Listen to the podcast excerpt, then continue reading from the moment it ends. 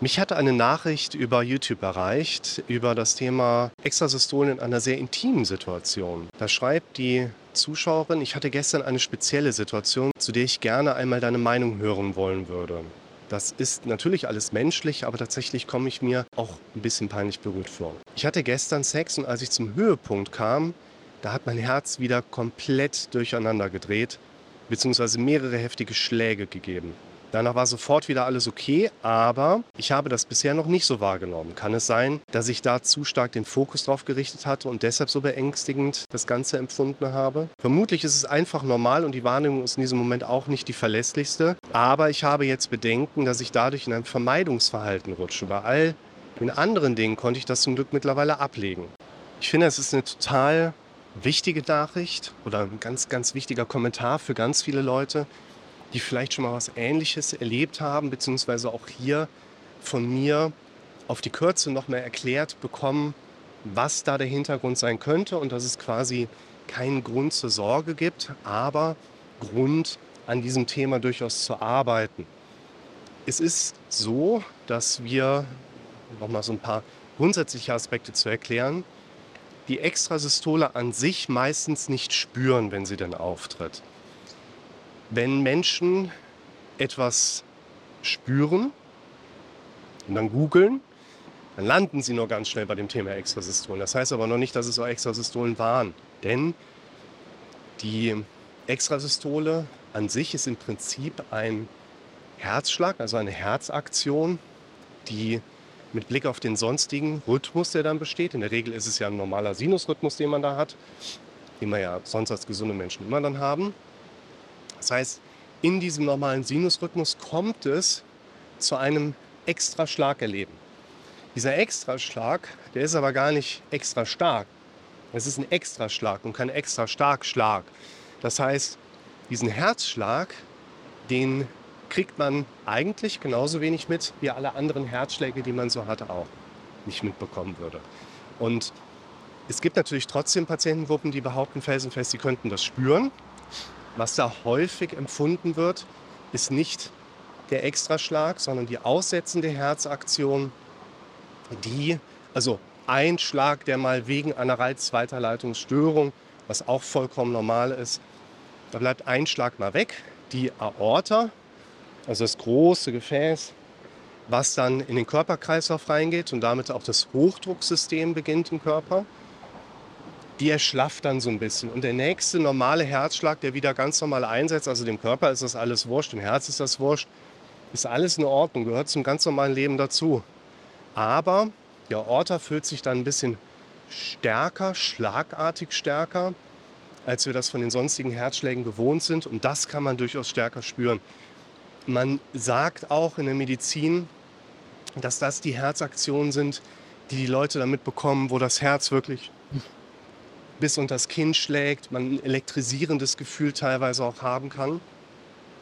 Das heißt, auch hier gibt es auch die Leute, die ihre Extrasystolen spüren können, die eben nicht diese ausgesetzte Herzaktivität plus Aortenfüllungsphase dann beschreiben. Das könnt ihr euch auch noch mal näher anschauen. Da verlinke ich euch mal zwei Videos. Einmal das ursprüngliche als Mitschnitt aus der Live-Therapie, warum wir unsere eigenen Extrasystolen spüren können überhaupt und ein Video, was mit darauf aufbaut zum Thema psychosomatische Prozesse. Und darüber werdet ihr einfach nochmal ganz gut verstehen, wie es letztlich dazu kommt, dass man überhaupt seine Extrasystolen so wahrnehmen kann. Und was ich jetzt gerade wichtig finde, ist erstmal so einen kurzen Rundumblick nochmal zu geben und aufzuzeigen, dass das Spüren von Extrasystolen vielleicht manchmal erlernt ist, manchmal aber auch einen so überkommt, also nicht aktiv erlernt. Ne? Das ist eine quasi nicht intentional negativ erlernte Eigenschaft, die wir uns aber auch wieder abtrainieren können. Ne? Das ist in den anderen Videos ist das mit drin. Und diese Aufmerksamkeit zu refokussieren, ist im Prinzip das Mittel der Wahl, um mit diesen Extraschlägen anders umgehen zu können. Jetzt müssen wir, um uns dieser Frage noch mal ein Stück weit zu nähern, auch noch mal quasi so ganz kurz anschauen, so wann kommt es eigentlich zu einer Extrasystole am Herzen? Und im Grunde genommen, das ist nämlich das, was ich in der Praxis am häufigsten mit den Leuten dann noch thematisiere, spielt es eine wesentliche Rolle, dass wir entweder eine Rhythmusveränderung oder eine Lageveränderung haben.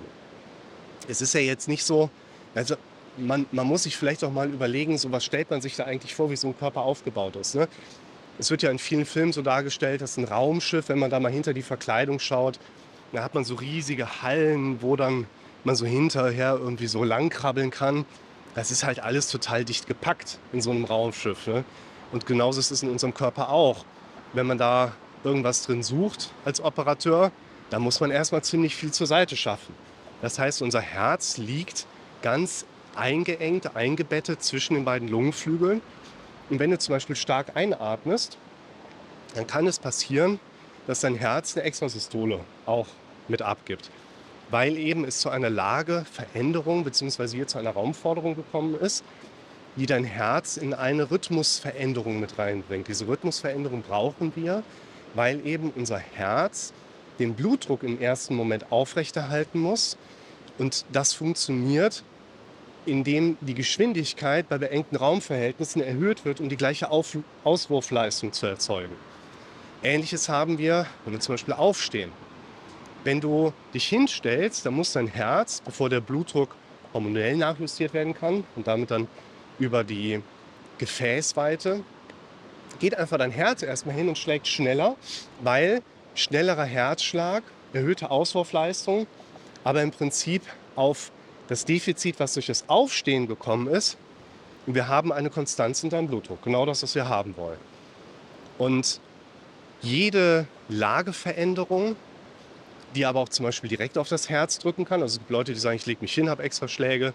Ich kann vielleicht auch aus dem Sitzen aufstehen, habe extra Schläge. Ich drehe mich auf links, habe extra Schläge. Wenn ich mich auf rechts drehe, habe ich es nicht. Alles in Ordnung. Kann man alles bei den Leuten beobachten. Gehört alles zu einem normalen, gesunden Herz mit dazu. Und wenn wir jetzt gerade mal sagen, jede Rhythmusveränderung ist auch ein Eingangstor, quasi die Geschwindigkeitsveränderung des Herzschlages, sodass das Herz mit einer Extrasystole mal reagieren kann. Vielleicht sogar mal mit ein paar mehr Extrasystolen am Stück reagieren kann dann macht das doch total Sinn, dass in dem Moment des Orgasmus, des Höhepunkts, vielleicht dann auch noch dummerweise der Fokus in dem Moment dahin gerutscht ist, dass man das in dem Moment so beobachten kann. Und das hört sich erstmal für mich, was ich da gelesen habe, alles ganz plausibel an und sagen kann, das macht genauso Sinn, dass eben hier ein Mensch, das ist glaube ich egal, ob das Männlein oder Weiblein ist, die Frau hat halt das Glück, einen in der Regel wesentlich längeren Orgasmus zu haben als ein Mann.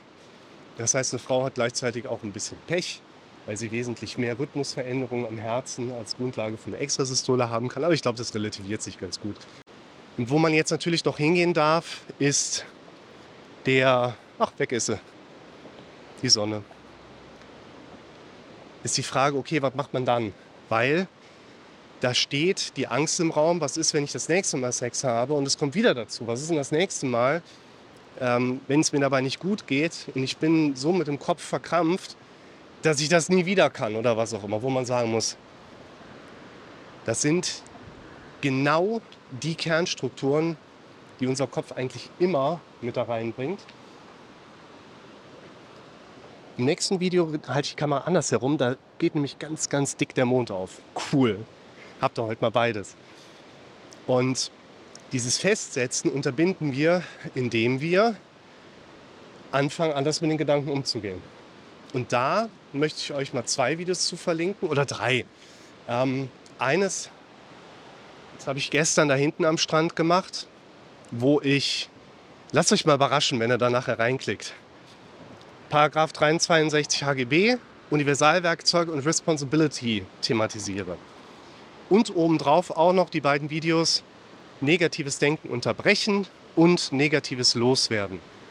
Und das sind die Kernelemente, mit denen ihr ganz konkret daran arbeiten könnt, dass egal, ob das jetzt eine Angst davor ist, beim Geschlechtsverkehr setzt sich irgendwas an Ängsten fest oder wenn ihr das nächste Mal im Surfboard in einer stehenden Welle unterwegs seid, wenn auf der Autofahrt in den Urlaub was passieren kann, Es ist immer wieder der gleiche gedankliche Ansatz, den ihr euch hier aus diesen konkreten Videos, aber natürlich auch aus allen anderen ziehen könnt.